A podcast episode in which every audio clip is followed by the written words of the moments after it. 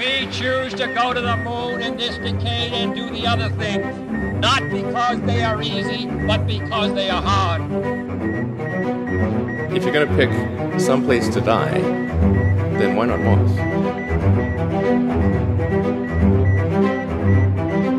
Hola a todos, hola a todos, hola a todos.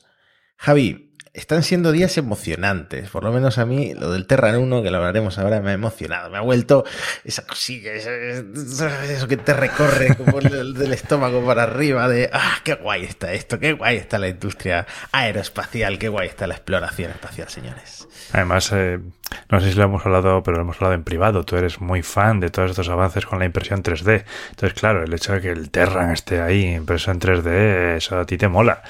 Me mola, me mola, me mola. También está lo de los trajes hoy. Tenemos muchas cosas guays que contar hoy. Tenemos muchas cosas guays que contar hoy. Quiero empezar, y de hecho te voy a dar eh, pie a ti para contarlo si quieres, porque fue fuiste el que te inventó, eh, el que se inventó eso del puente espacial de los espías, ¿no? Eso es, ese supuesto intercambio que iba a tener lugar entre los eh, satélites retenidos de OneWeb, retenidos por parte de Rusia en, en Roscosmos, y las partes de cohetes Soyuz que Rusia había dejado abandonadas en Kourou. Estábamos muy emocionados con este intercambio que podía ser en un puente a las afueras de Berlín, pero, pero parece ser que nuestras esperanzas tienen que verse, vamos a decir, reducidas de momento, no hacerlas desaparecer del todo. Pero el director ejecutivo de OneWeb, Neil Masterson, y si alguien sabe de lo que habla, imagino que será él, eh, no está muy convencido en que esto vaya a suceder. De hecho, ha hecho unas declaraciones directamente diciendo que no pasa tiempo pensando en ello, que lo han dejado atrás, que si lo recuperan bien, pero que no va a ser en el futuro próximo.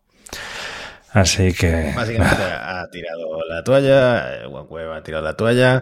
Tiene, hay 36 satélites de OneWeb en, en Baikonur, ¿no? En Kazajistán. Baikonur, sí, sí. Y eh, habíamos dicho, y tenemos que retractarnos. De hecho, esto, bueno, yo me di cuenta eh, de que lo estábamos dando como un acuerdo hecho, pero en realidad los medios rusos lo habían reportado como eh, que parecía que Roscosmos estaba dispuesta a devolver los satélites a cambio de las piezas de cohetes Soyuz que están retenidas en la Guayana francesa. No había acuerdo como tal, solo había esa disposición, esa predisposición y eh, efectivamente al no haber acuerdo como tal, pues ha dado lugar a que esto ocurra, que es que al final OneWeb lo ha tirado la toalla, ¿no? Hmm. Pero ya que estamos en Kazajistán, ya que estamos en Kazajistán, y de esto me he enterado bien poco, porque eh, todas estas tensiones que hay, bueno, es un tema eh, que, me causa mucha tensión, nunca mejor dicho, valga la redundancia.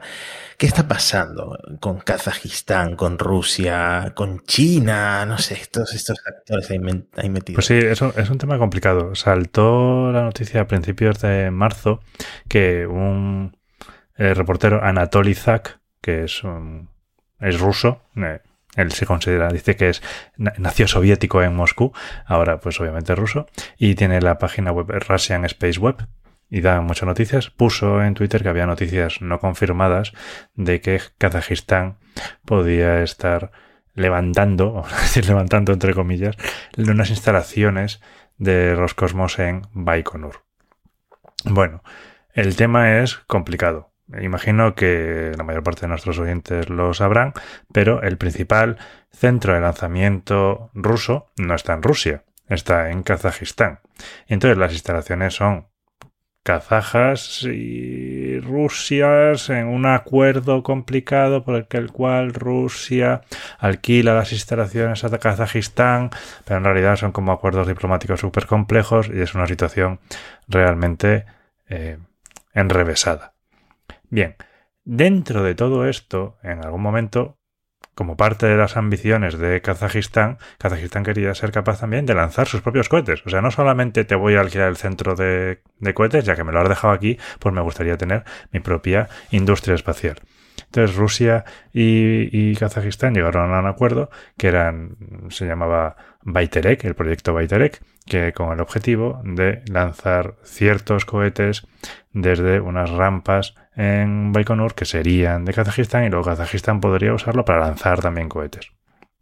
Empezaron con un cierto cohete, con el Angara 5, pero eso pronto cambió. Luego pasaron a que si eran los Zenits ucranianos, pero esto fue como en 2013 y ya sabemos que en 2014 hubo la invasión de Ucrania, con lo cual ya no eran los, los Zenit ucranianos, era también su sustituto el Fénix. Luego cambiaron a que fuera el Soyuz 5, que tiene una nomenclatura que a pesar de eso no tiene nada que ver con la Soyuz 2. El caso, han estado durante muchos, muchos años con esto, los avances no han sido muchos, eh, la inversión tampoco ha sido mucha y ahora en febrero de 2022, que es cuando le llegó la información a este hombre, la justicia kazaja ha requerido que la empresa rusa, que es la subsidiaria, la empresa rusa Senki, que es la subsidiaria de Roscosmos que lleva esto, le pagara 2.300 millones de rublos supuestamente para hacer un estudio de impacto medioambiental. Vale, esto supone probablemente la detención del programa Baiterek y que no se lancen ya los Soyuz 5 desde este, desde este centro y que probablemente ya ese programa se, cancele. No tiene impacto eh, en las misiones a la ISS. Esas se hacen con el Soyuz 2 y son otras plataformas de lanzamiento, con lo cual en principio no debería haber problema. Pero es un añadido más a las tensas relaciones que tiene Kazajistán con Rusia, sobre todo a raíz de la invasión de Ucrania. Mm. Eh, Porque eh, Kazajistán apoya a Rusia, no la apoya. Mm, es una magnífica pregunta, porque Kazajistán, Kazajistán forma parte de lo que se llama la Organización del Tratado de Seguridad Colectiva, es, mm, no voy a decir como el heredero del Pacto de Varsovia, porque aquí hay muy poquitos países, eh, son simplemente Armenia, Bielorrusia, Kazajistán, Kirguistán, Rusia y Tayikistán, pero bueno, es como es una alianza militar, eh, un poco respuesta a la OTAN y, sin en cierta forma heredera del Pacto de Varsovia. Entonces, por ejemplo, eh, si te acuerdas, creo que lo llegamos a comentar, en enero del año pasado, en enero de 2022, hubo unas revueltas intensas en Kazajistán y como parte de este acuerdo, Rusia y los otros cuerpos intervinieron con 4.000 soldados. No me acuerdo de lo que cené ayer, pero digamos que sí me acuerdo de estar Bueno, poco después, obviamente, como ya sabemos, tuvo lugar la invasión de Ucrania y Kazajistán en esto se ha distanciado de Rusia. No lo apoya, no ha enviado tropas. Eh, hay gente que dice que este movimiento de Baiterek es precisamente para cortar lazos con Rusia y evitar las sanciones que el mundo occidental ha puesto sobre Rusia por la invasión ucraniana. Además, eh, para complicar un poco más las cosas. Los rusos, por ejemplo, ah, dicen en algunos de sus programas y de formas así un poco indirectas que Kazajistán no está siendo un socio fiel, que Kazajistán no les ha agradecido de forma adecuada la intervención que tuvieron el año pasado, o incluso en amenazas veladas o no tanto, que Kazajistán podría ser el siguiente país que invadirá después de Ucrania y que, por ejemplo, las zonas nortes de Kazajistán eran históricamente rusas que ya son comentarios que en este contexto son un poquito... No te puedes fiar. Exactamente. Y como dices, para complicar un poco más las cosas, China se ha metido en el follón. Como te digo, Kazajistán quiere evitar las sanciones. Kazajistán quiere venderle eh, hidrocarburos a Europa, pero Kazajistán está vendiendo hidrocarburos a China. Y China es un fuerte aliado de Kazajistán porque eh, China está también enfriando un poco sus relaciones con Rusia. La comunicación, el mercado europeo es muy importante para China. La comunicación por el norte, por Rusia, es complicada por las sanciones. Entonces le han dado también importancia al, al corredor intermedio que pasa por Kazajistán. Es tal el nivel que la primera visita internacional de Xi Jinping después de la crisis del coronavirus ha sido a Kazajistán, donde ha hecho unas sutiles declaraciones diciendo que ellos defienden la integridad territorial de Kazajistán. O sea, no, está, está el horno, vamos, calentito ya para que pase cualquier cosa. Yo me quedo embobado oyéndote hablar de geopolítica porque lo mismo me resuelves el problema de los, de los tres cuerpos que me hablas de geopolítica. Eres un hombre verdaderamente culto, Javi, la verdad. No tenía ni idea de todas estas tensiones, pero me ha quedado muchísimo más claro. Y bueno, a ver qué pasa a partir de ahora. Sí, a ver, a ver. Hombre, es verdad que Rusia ya se ha construido otros centros de lanzamiento para no depender tanto de Kazajistán, el de Vostokny, el de Plesetsk. Pero Baikonur está muy bien localizado, es que es el, el, centro que tienen a menores latitudes, es el que necesitan para lanzar las misiones a la ISS. A ver, a ver cómo está la cosa, que es lo que le hacía falta a Rusia ahora también. bueno, pues dejando a Rusia atrás y a China y a Kazajistán, nos vamos a Occidente, nos vamos a Estados Unidos, porque señoras y señores, después de multitud de retrasos, de ese lío de contratistas, creo recordar que la cifra era como 25 contratistas diseñando los trajes extravehiculares para las misiones Artemis o Artemisa. Eh, bueno, por fin, por fin han mostrado algo. Han mostrado algo. Recordemos que la NASA había dejado el diseño, después de todo este lío, en manos de una empresa privada. Solo se postuló Axiom, esto es curioso, esto es curioso, perdón que me vaya por la tangente, porque Elon Musk puso en Twitter, y me acuerdo patentemente, que él se ofrecía a diseñarlos, a arreglar ese embrollo en el que se había metido la NASA, pero después SpaceX eh, no se postuló como candidata para diseñar los trajes, solo se postuló Axiom, así que es Axiom la que ganó el contrato y la que ha mostrado por fin al mundo el resultado que son los trajes extravehiculares AX-EMU de eh, unidad de movilidad eh, extravehicular de exploración, pero le añaden la A al principio de Axiom, porque esto se basa en el diseño que ya tenía eh, la NASA. La NASA pasó a Axiom los diseños, ¿no? Por eso si buscas, y voy a dejar en la descripción, espero acordarme, eh, la comparativa, eh, pues se parece mucho a lo que ya tenía medio trabajado la, la, NASA. Lo que pasa, lo que pasa, y ahora comentaremos por qué, es que lo que presentaron es eh, negro y muy peliculero. Nunca se había visto un traje espacial negro porque realmente no va a ser negro. Ni se va a ver en el orbitano. en la misión, en la Luna no van a ser negros. No, no, no.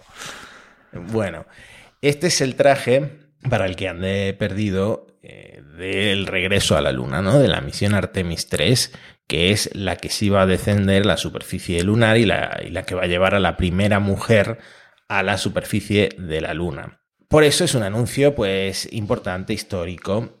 Pero la verdad es que, visto en perspectiva, el evento nos dio muy pocos detalles sobre el traje en sí. O sea, sabemos cositas como eh, que van a ser pues más flexibles, más versátiles, van a tener una mayor protección, van a tener más herramientas especializadas para pues eh, hacer cositas científicas y de exploración en la luna, van a ser más tolerantes al polvo, van a permitir, pues van a ser más cómodos y van a permitir caminar distancias más largas y también van a poder usarse para, eh, con más facilidad, en el caso de que un astronauta pues, quede incapacitado, pues transportarlo de vuelta a la Starship.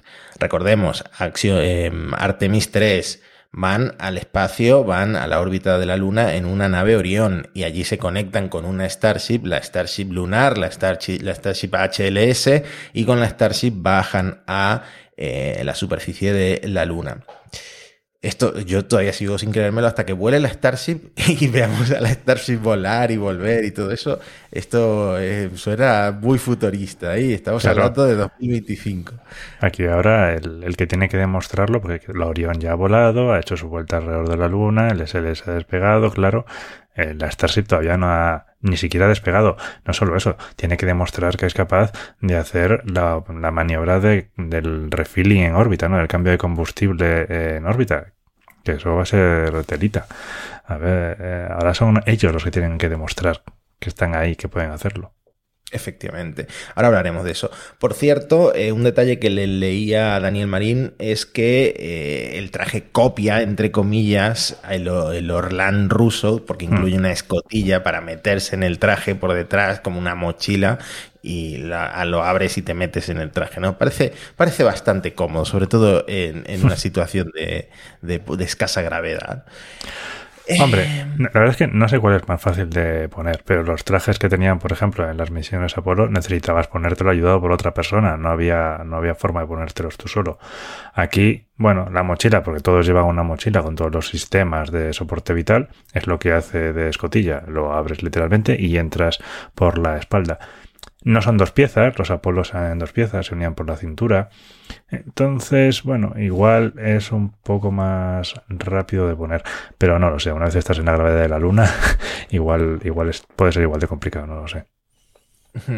Sí, exactamente. Y algunos detallitos eh, que no se nos pueden pasar eh, mencionar el tema de que sea eh, negro y todo el mundo ha visto la foto del traje negro y yo creo que este puede dar lugar a, confusión o a decepciones porque, a ver, es muy peliculero, pero todos los trajes de astronautas son eh, blancos, todos los trajes extravehiculares son blancos para reflejar el calor. La Luna no es un entorno por atmósfera protegido, esto alcanza durante el día o cuando la, le da de lleno la luz del sol unas temperaturas extremadamente altas, necesitan estar protegidos contra la radiación, etcétera, pues eh, van a ser blancos. ¿Por qué? ¿Por qué presentaron algo negro? Pues supuestamente, yo creo que era más por motivos de promoción y de espectacularidad, pero por, por, molar, ¿no? Lo han hecho por molar. sí, supuestamente era para no desvelar eh, pues la parte más técnica, no sé a quién, a la competencia, no sé, a los chinos supongo, eh, pues las partes, bueno, bueno, SpaceX también está había, desarrollando. Estaba también, estaba SpaceX desarrollando el suyo y si no recuerdo mal, Collins Aerospace también estaba desarrollando los nuevos trajes extravehiculares para la ISS, que la NASA dijo que en algún momento, si hacía falta, se podían intercambiar. Efectivamente, y también recuerdan un poco a estos porque los dos se basan en Exacto. los XEMU de, de, la NASA, entonces hay, hay similitudes, hay similitudes. Y otra eh, curiosidad, eh, que esto ha salido hasta en la Apple Esfera, el blog de Apple, es que eh, el traje se hizo en colaboración con la diseñadora de vestuario de la serie de Apple TV Plus, For All Mankind, que se llama Esther Marquis. ¿Ya, la, ¿ya la has visto. Matías? ¿Ya la has visto? eso, eso, iba, eso iba me recuerda que todavía no la he visto y ya empiezo a dar vergüenza ajena. Prometo, prometo que será la próxima serie que yo me ponga. Ya he terminado bueno. de las tofas, ya no tengo nada pendiente. Prometo que va a ser la próxima que yo me ponga. La verdad, ahora estoy eh, muy metido en Twitch. Ahora que estoy yendo a, a, la Kings League esta que voy a cubrirlo para que claro. modo. Estoy perdiendo el tiempo con, con, cosas de niños y yo quiero ver eh, pues mu no mucho más que, que, comentar, porque eso, supuestamente no querían revelar detalles técnicos, por eso esa capa externa negra. Y nada, eso, eso es lo que, lo que sabemos. Pondremos la foto, pondremos el vídeo. Es todo muy promocional, mucho. Es un estilo muy de empresa privada, muy poco de NASA, pero bueno, eso es lo que tiene cuando delegas, ¿no? En, en la industria claro. privada, este tipo de cosas.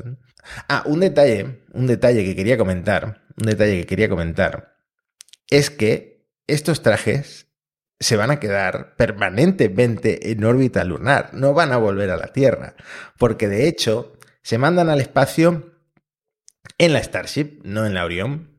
Los astronautas se, la, se, se, los ponen cuando son transferidos o cuando pasan de la Orión a la Starship. Y luego a la vuelta, cuando vuelven a la Orión, la dejan también en la Starship. Y la Starship queda de manera indefinida dando vueltas en, en, en órbita lunar. Me imagino en una órbita segura. Es que ¿no? se pueden llamar órbitas cementerio, ¿no? Fantástico. Hmm. Ya no, no, teníamos suficiente con la basura espacial en la Tierra, vamos a ir dejando más también por la Luna. ¿Por qué no? No hemos aprendido nada, tío.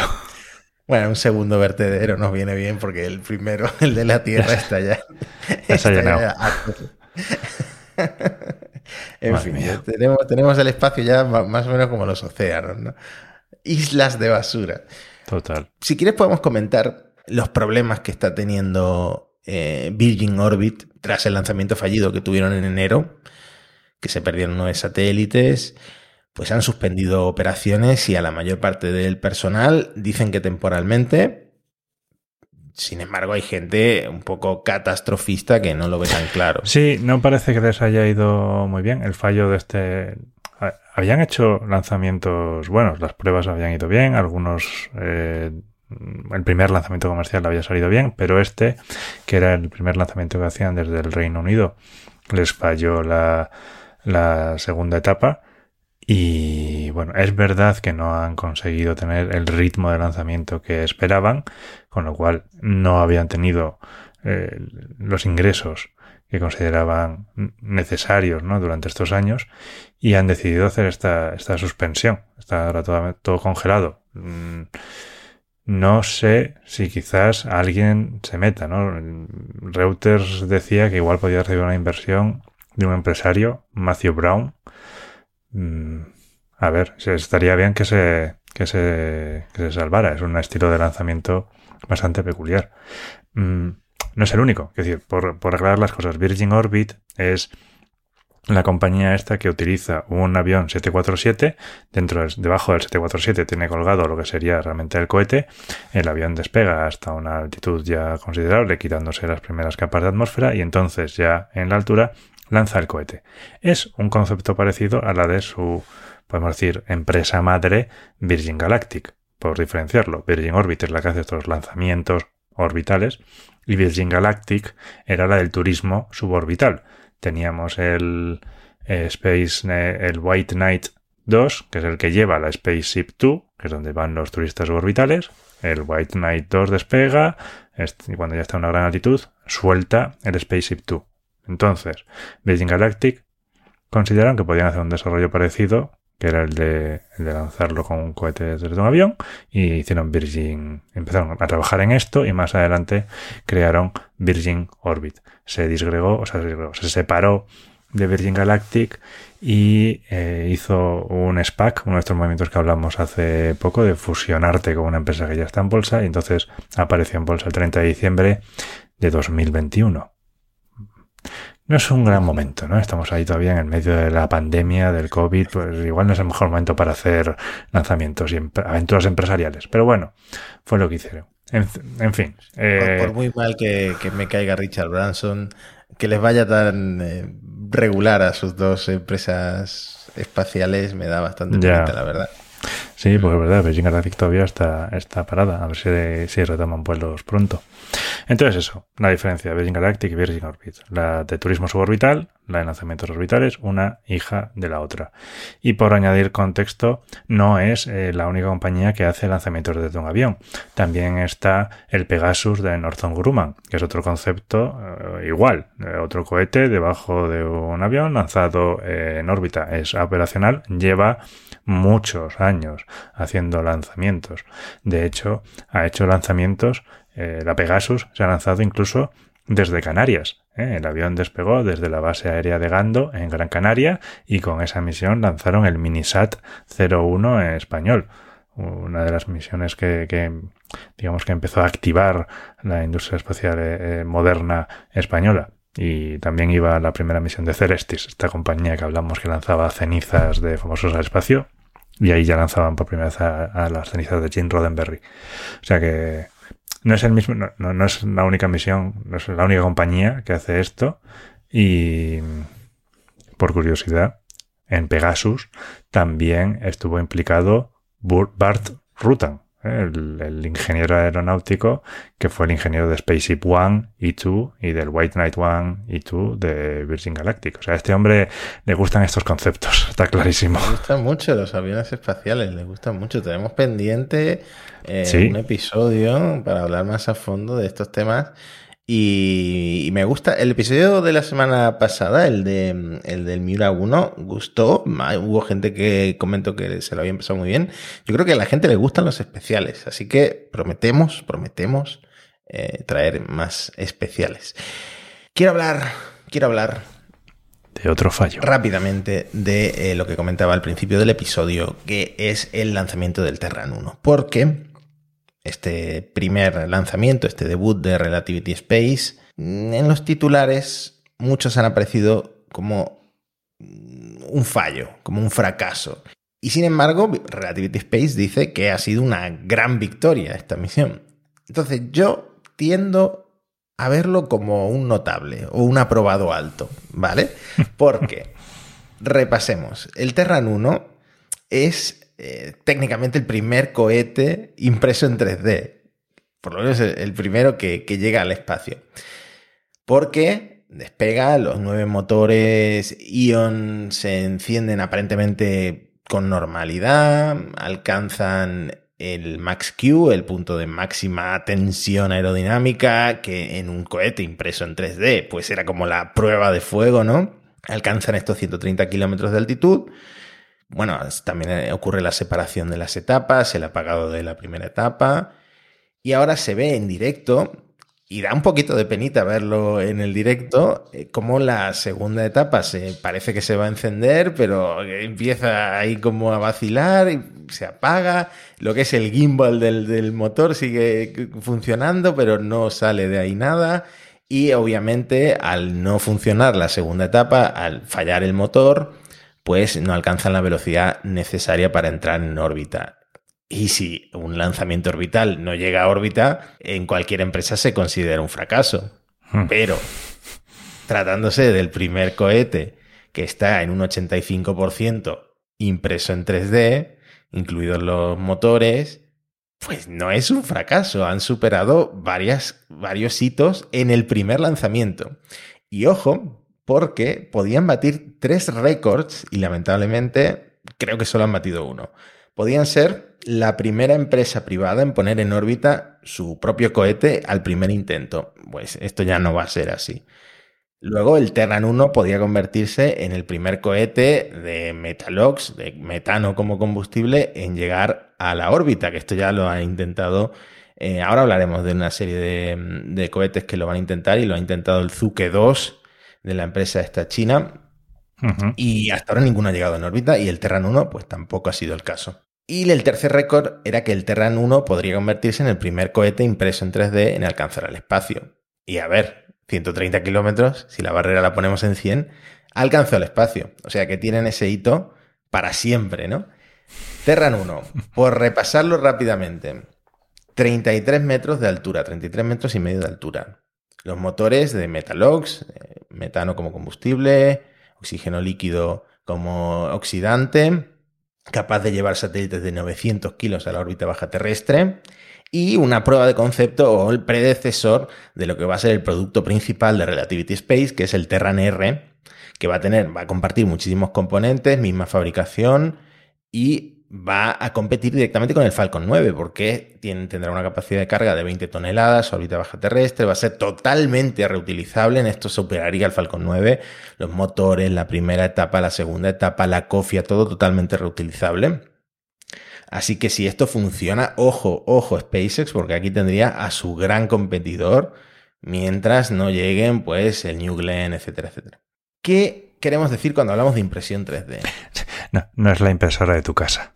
No, no es la impresora eh, que tiene mi compañero Chaumes eh, Carlos Zaumensky en su casa, que hace espadas espectaculares. No, es algo superior a eso, que es eh, una impresora gigante de metales, de lo que se llama fabricación aditiva con metales, que han llamado Stargate. O sea, aquí son todos los ingenieros. Todos, todos. Matías, no lo dudes, todos, todos. Es absolutamente fricazos. Sí. Y mm, eso me delata a mí como no ingeniero aeroespacial, porque no he visto ni siquiera For All Mankind. Y bueno, con estas impresoras gigantes de metales, pues eh, tienen varias ventajas, ¿no? La, primero, la velocidad. Tardan 60 días en fabricar un Terran 1 al completo y supuestamente el Terran R pues sería similar. Y luego la flexibilidad, que yo creo que es lo más importante, porque pueden ir iterando el diseño, cambiando el diseño del cohete sin cambiar en absoluto la maquinaria que tienen en la fábrica, que son las impresoras, ¿no? Simplemente lo cambian en el, esquema, en el CAD, ¿no? Y lo mandan a imprimir. Esto me parece espectacular. Esto, ¿quién se le ha inventado este concepto? pues dos ex ingenieros de Blue Origin, que son Tim Ellis, que por cierto tiene 32 años, 32 años, es más joven que yo. Y, eh, y ya lanzó su primer cohete al espacio. Y ya ha lanzado su, una anécdota que se la ha visto de Space Nosy. Siempre menciono a la misma gente, pero son los que, los que sigo en Twitter de, de aquí de, de, España que, que, mm, que, bueno, están siempre ahí al día de todas las novedades, ¿no? Pues Space Nosy eh, tuiteó que este es el primer lanzamiento que ve en persona Tim Ellis y se ha esperado a ver el suyo. A, que fuera el de su propio cohete. ¿Qué, clase de jefazo es Tim Ellis? ¿Qué clase de jefazo? No, este tío me cae genial. Eh, bueno, pues se fundó junto a Jordan Noon, o sea, son ex ingenieros de Blue Origin. En 2015 fundan esto. Y mira por dónde van ya, ¿no? Entonces, eh, la verdad es que estoy muy emocionado con, con que el Terrano 1 pues, le haya ido mm, razonablemente de notable o aprobado alto, ¿no? Ah, mm. y, eh, y, a ver qué, qué, tal en el segundo lanzamiento. Lo podemos llamar un fracaso exitoso. fracaso exitoso. Mira, yo te, te, iba a proponer otro título para el episodio de hoy, pero ahora te lo cuento. Esto me da pie a hablar de dos cositas. Y la primera es la carrera del Metalox, la carrera de estos cohetes de combustible líquido, de propelentes líquidos de metano y de oxígeno. Eh, oxígeno líquido. Tenemos varios ya uh, por llegar, ¿no? Está la Starship de SpaceX, el New Glenn que acabo de mencionar, de Blue Origin, el Vulcan de, de ULA, de United Launch Alliance, el Neutron de Rocket Lab, quizá en un futuro más lejano, el Zuke de, de la empresa china Landscape, que, que, que es, habría sido el primero, pero no llegó a la órbita tampoco. Y todos estos están compitiendo en esta carrera por ver cuál es el primer cohete de Metalox y que llega a, pues eso, a la órbita terrestre. Entonces, mis apuestas están entre dos, habiendo fallado el, el Terran 1. La Starship, que según Elon Musk lanza en, el tercer, en la tercera semana de abril, ha hecho el chiste ese del 420, ya sabemos que es una fecha... Hombre, ¿cómo no? Madre mía. Para Elon Musk, el 420 o el 20 de abril es eh, pues, tiene como un significado para la gente que, que, fuma marihuana y además Elon nació 69 días después del 420. Entonces, él está muy orgulloso de eso. Eh, no sabemos si van a llegar. Para no estarlo, vamos. Creo que falta la licencia de, de, la Administración Federal de Aviación de Estados Unidos. Supuestamente la Starship está, está lista, lo va a estar muy pronto. Pero bueno, lo dejamos ahí como posibilidad de abril, mayo eh, yo creo que tú, Javi, eres más escéptico con esto. ¿eh? Sí, Elon Musk ha dicho mm, tercera semana de abril, es que será en junio, todos lo sabemos. bueno, y luego, creo que esto lo comentamos hace poco, pero ULA ha puesto otra fecha de frikis, el 4 de mayo, May the 4th, el día mm. de Star Wars, para el lanzamiento del Vulcan, del Vulcan Centaur supuestamente está casi listo, pero tuvieron que retrasarlo a mayo porque tienen primero la misión de la Starliner de Boeing, que seguimos hablando de esta misión, que se va a lanzar en el, en el Atlas V, en el Atlas 5. Así que, mm, que nada, la cosa está entre, estos dos cohetes y no sé dónde pondría las apuestas, pero casi, casi, casi que nula, ¿eh? Casi que nula. Recordemos, eh, nula los dos motores del propulsor principal, los dos motores principales son los BE4 de Blue Origin. Blue Origin también va a usar estos motores para su propio cohete de, de Metalox, el New Glenn, ¿no? Bueno, es un cohete muy potente porque se puede configurar con hasta, hasta seis propulsores de, de, de, cohete sólido, aparte de estos dos BE4. Así que nada, veremos también lanzamientos de, del Vulcan en, en, el futuro. Pero mira, sí, estoy contigo. Yo creo que ULA tiene, es el que tiene mejores posibilidades. Sí, sí, sí. sí. Aunque tengo muchas ganas de ver la Starship, tengo muchísimas ganas de que ese bicho vuele ya. Le he preguntado, aprovechando, lo siento, pero es, es que estoy pagando el, el chat GPT Plus, que son 20 dólares. Eh, Hombre, ¿Crossover con monos estocásticos? crossover con monos estocásticos. Eh, no quiero aprovecharlo porque ya que lo estoy pagando, porque, pues quiero sacar algún tipo de partido. Eh, lo estoy pagando porque han sacado, un modelo nuevo que se llama GPT-4, que se supone que es el modelo de lenguaje más avanzado que existe.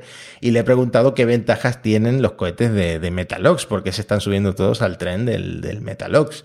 Y me ha dado seis razones. Mayor eficiencia. El metano y oxígeno líquido tienen una relación de impulso específico más alta que el queroseno, lo que significa, bueno, bla, bla, bla, bla. Se enrolla que no veas el GPT-4, ¿vale? Menor costo y mayor disponibilidad. El metano es un recurso abundante y económico, bla, bla, bla, bla, bla, bla. Menor contaminación, es un combustible más limpio en comparación con el queroseno, ya que esa combustión produce menos eh, productos de desecho y emisiones. Bueno, esto ya se, ya se sabía, ¿no? Eh, autolimpieza. Ojo, ojo porque el, el GPT-4 se inventa las cosas. ¿eh? Cojamos esto con, con pinzas, pero a diferencia del queroseno, el metano no deja residuos de eh, carbono en los motores de los cohetes. Esto significa que los motores de Metalox son autolimpiantes y requieren menos mantenimiento. Esto, obviamente, en los cohetes como mm, la Starship, que son completamente reutilizables, pues va a ser crucial, ¿no? Porque lo más lo que ambiciona es que la Starship aterrice y, vuelva, se suban los pasajeros, es como un avión, ¿no? Se, bajen unos, los auxiliares de, vuelo limpien la, nave, se suban los otros y, venga, vuelta a volar, ¿no? Esto es como Ryanair. Eh, y nada, menos riesgo de congelamiento, compatibilidad con la reutilización, bueno. Os dejaré también mi conversación con GPT-4 en la descripción. Hemos hablado del Terran 1 hemos hablado de Virgin Orbit, que eh, falló, que fue la segunda etapa lo que falló del cohete, no fue ni el avión, no fue ni el propulsor de primera etapa, ¿no? Del Launcher One, fue la segunda etapa. Del Vega C hablamos la, la semana pasada, también falló, no, hace dos semanas, ¿no? Eh, también falló el H3 japonés, que, se, que debutó el otro día, todo estaba yendo bien y de repente no se enciende la segunda etapa, entonces se activa el, o mejor dicho, el control de emisión envió un comando de, autodestrucción y al final pues tampoco llegaron los satélites a órbita. El Zuke 2, lo he mencionado antes, este cohete chino en, su vuelo debut en diciembre, Tampoco alcanzó la órbita porque falló eh, la segunda etapa. Javi, ¿qué está pasando aquí con las segundas etapas? No lo sé. ¿La maldición de la segunda etapa? ¿O cuál era la sugerencia de título, Matías? La sugerencia de título, que te, ahora cuento la historia, es segundas etapas nunca fueron buenas. esto, fue muy gracioso porque esto fue muy gracioso porque cuando hemos hablado de lo que vamos a tratar en el episodio de hoy, eh, Javi me dice, se me ha ocurrido una frase muy buena, como, como la de las cosas en el espacio van despacio. Y yo, y yo le dije, si es segundas etapas nunca fueron buenas, ya la había apuntado. no soy tan original como pensaba. tenemos el mismo sentido del humor. Estamos en perfecta sintonía. Teoría, ¿Tienes alguna teoría de por qué fallan las segundas etapas? Bueno, es, curioso que se hayan alineado los astros para que estén fallando todas las segundas etapas. Es decir, hemos visto cohetes en los que fallaban las primeras, pero sí, en este caso han sido las segundas. No sé si es porque ahora se está poniendo se está poniendo mucha atención, hay muchos sensores y si en el lanzamiento estás detectando que pueda pasar algo raro en el cohete que pueda afectar a la primera etapa, lo paras, lo cancelas y lo lanzas otro día. Eso, claro, con la segunda etapa no puedes hacerlo. Una vez ya has despegado, si pasa algo raro con la segunda etapa, estás vendido. Ya estás en, hmm. en trayectoria, estás en el espacio, ya no tienes nada que hacer. Entonces, en ese hmm. sentido, claro, las segundas etapas son más arriesgadas. Sí, y tiene sentido porque el Terran 1 era el tercer intento de lanzamiento que hacían. Eh, los otros dos habían abortado. Entonces, bueno, esta es una posibilidad, pues con, la segunda etapa no, no, puedes abortar, evidentemente. Si abortas ya es destrucción del cohete. Yo te dije en la episodio anterior, me gusta terminar los episodios con notas positivas, con notas esperanzadoras, pero el episodio de hoy lo voy a dejar con un poquito de nostalgia porque ya está la Agencia Espacial Europea integrando en, el cacharro, el cilindro que va conectado al cohete, al Ariane 5, la sonda JUICE, Hemos hablado en algún episodio de JUICE, Jupiter Icy Moons Explorer, el explorador de las lunas heladas de Júpiter, una sonda que en creo que ocho años va a empezar a estudiar estos satélites galileanos eh, que podrían tener eh, agua helada, ¿no? Hmm. Y ya lo están integrando en el Ariane 5 para, para lanzarlo. Y en un tuit de la ESA, que me ha dado mucha penita, han dicho que es, cosa que ya se sabía, pero lo estoy anunciando ahora en Parsec, la última misión de la Agencia Espacial Europea con el Ariane 5. Entonces es el adiós al Ariane 5, que ocurrirá el 13 de abril, si hay suerte. Eh, pues eso, como despedida. No es el último lanzamiento del Ariane 5, porque el 21 de junio está programado el lanzamiento del satélite Syracuse 4B del Ministerio de Defensa de Francia, pero sí el último de la ESA, y ya pues está todo el, pesca todo el pescado vendido y el Ariane 5, que todavía no tiene sustituto porque el Ariane 6 se, se ha retrasado, ¿no? Mm. Eh, dirá adiós, pero seguirá en nuestros corazones, ¿no? Me gusta sobre todo el, la cuenta atrás, ¿no? El, el 3, 2, 1, décoller, no sé qué. No, no, mi francés es horrible, ¿no? Pero, pero, No, pero te muy bien. menos. Sí, echaremos de menos el Ariane 5. Nos ha reportado grandes satisfacciones, grandes misiones. Ha sido el cohete que puso el James Webb con tanta precisión que duplicó su vida útil. En fin, Ariane 5, goodbye and thanks for all the fish, como decía Douglas Adams. Pues con eso lo vamos a dejar. Ha sido un episodio muy completito, muy emocionante y, espero que os hayamos contagiado nuestro amor por la exploración espacial. Pero los temas nos están comiendo, así que volveremos pronto con muchas más noticias y muchos más eh, pues sondas que van a explorar próximamente el espacio. Un abrazo a todos, seguidnos en Parsec Podcast, comentad los podcasts, recomendad, bueno, el podcast es solo un podcast, recomendadlo. Y en el crossover de monos estocásticos también podéis recomendar monos Sí, estocásticos. podéis, podéis escuchar monos Aunque no os hace falta, estáis ahí saliendo, pero bueno. Amortizad mi inversión en, en ChatGPT, por favor. Un abrazo a todos. Adiós. We choose to go to the moon in this decade and do the other things, not because they are easy, but because they are hard. If you're going to pick some place to die, then why not Mars?